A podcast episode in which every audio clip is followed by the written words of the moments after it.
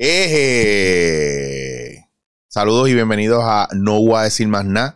Bueno, on fire. Eh,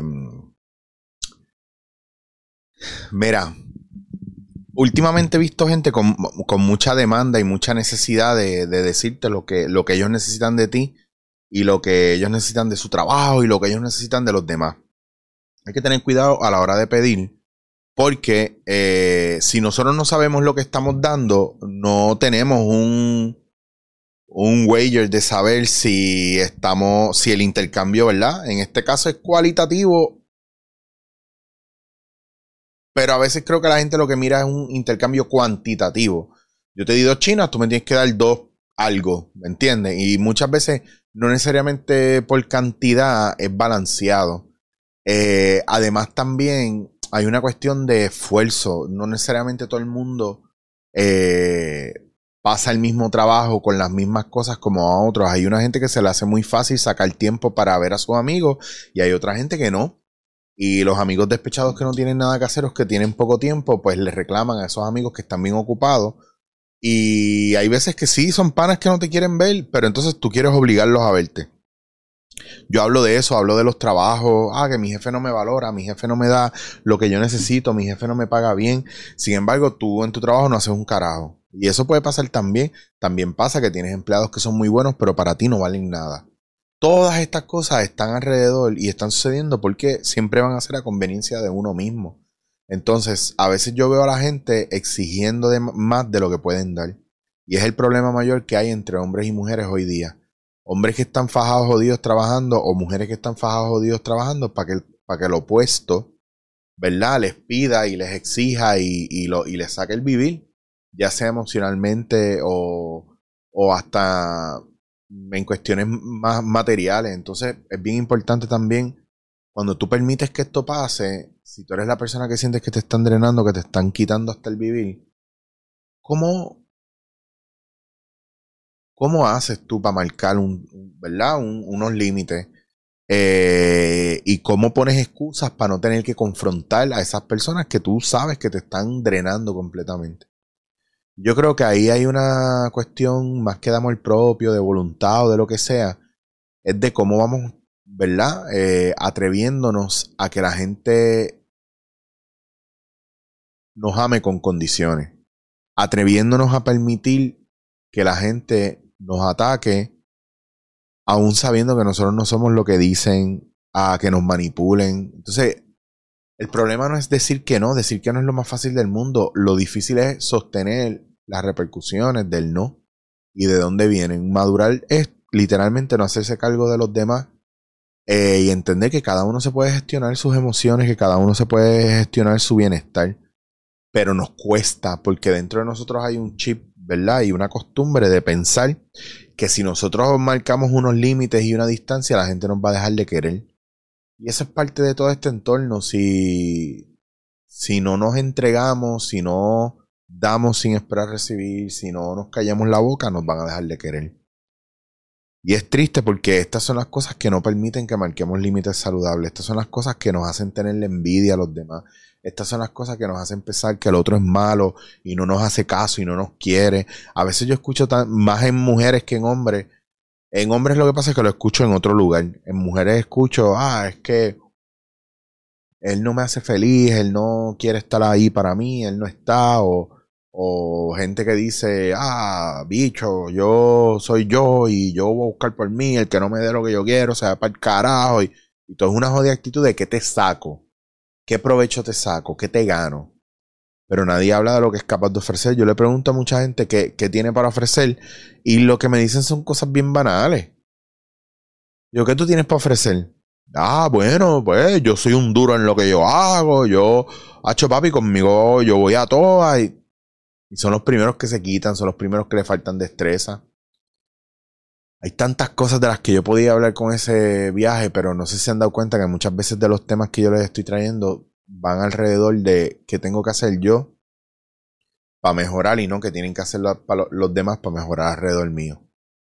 Porque es que al final se trata de nosotros, porque si nosotros metemos mano con nosotros mismos, vamos a empezar a, como cuando usted hace una dieta y está tan pompeado con la dieta y le va tan bien con la dieta que empieza a descartar cosas que no le gustan o cosas que ustedes saben que le hacen daño, por ejemplo, gente que deja de beber y aunque puede salir con amistades que beben, pero le ofrecen bebida y hacen, no, no, está bien, mejor no. No, chaparate una cerveza, cabrón. Y tú dices, no, no me interesa, te lo agradezco, pero hasta ahí. Y la gente se burla y no lo entiende. Pues así pasa en la vida cuando tú empiezas a rechazar actitudes. Yo muchas veces veo gente peleando por estupidez en una mesa y me levanto y me voy. O veo gente que no asume responsabilidad por sus cosas. Me levanto y me voy, ya yo no peleo. O si tengo break, pues se los digo en la cara. Hay gente que no vale la pena decírselo porque no están despiertas y porque no importa lo que digan, siempre te la van a tirar en contra. Por eso es bien importante que trabajes contigo y todo el tiempo contigo y te vaquees a ti y te deja a ti todo lo que te puedas dar siempre y cuando mires, ¿verdad? Como yo les digo y estoy tratando de aplicar todos los días en mi vida, solo en la realidad podemos sanar, en el aquí en el ahora. El mayor problema del ser humano es la especulación el creer que las cosas deberían ser de X o Y manera y no están viendo como son. no están viendo la realidad, están viendo lo que tienen percibido por realidad o idealizado por realidad. Ah, es que esto debería ser de esta manera. Es que el gobierno debería hacer esto. Es que mi esposa tendría que hacer esto. Es que mi hermano tendría que saber esto. Y no están viendo que no es así. Y como nosotros mismos lo hacemos, es que yo a esta edad yo se supone que me hubiera casado, es que a esta edad yo se supone que hubiera tenido un trabajo cabrón, a esta edad se supone que yo hubiera tenido carro, pero no lo es. Es que se supone que con el trabajo yo, que yo hago ya yo sea exitoso, es que se supone que, que ya la gente me respetara, es que se supone, pero no lo está pasando. Y tenemos que aprender a entregar nuestro fracaso y aprender a entregar lo que debería ser y empezar a recibir y aceptar y dar lo que es.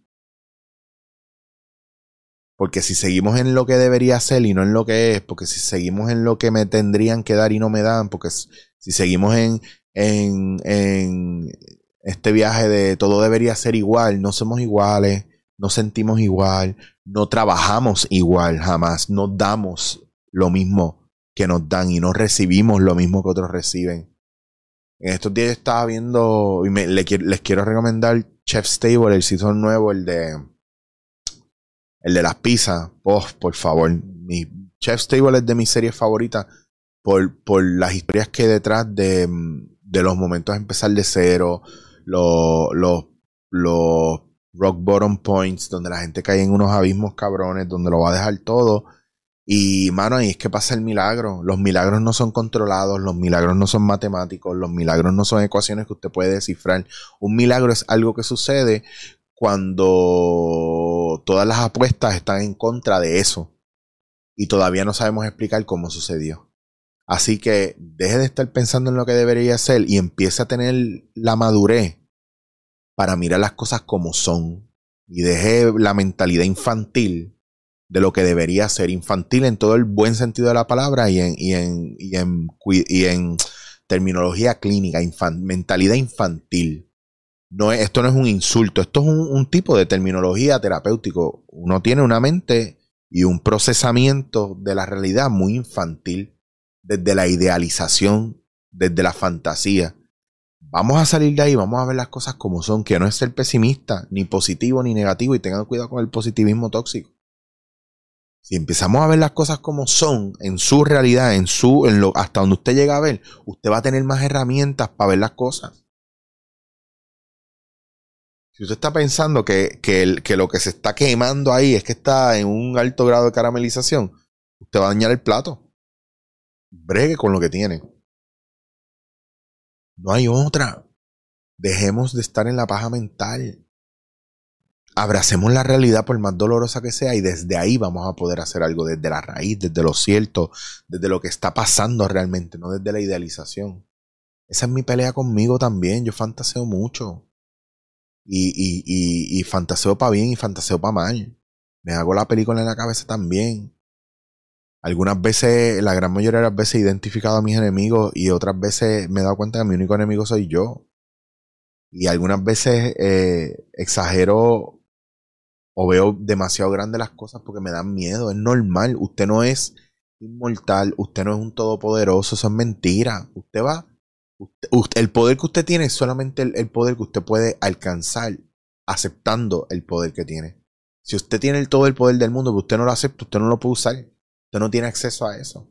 Usted solamente tiene el poder al cual usted le tiene acceso, al cual usted reconoció.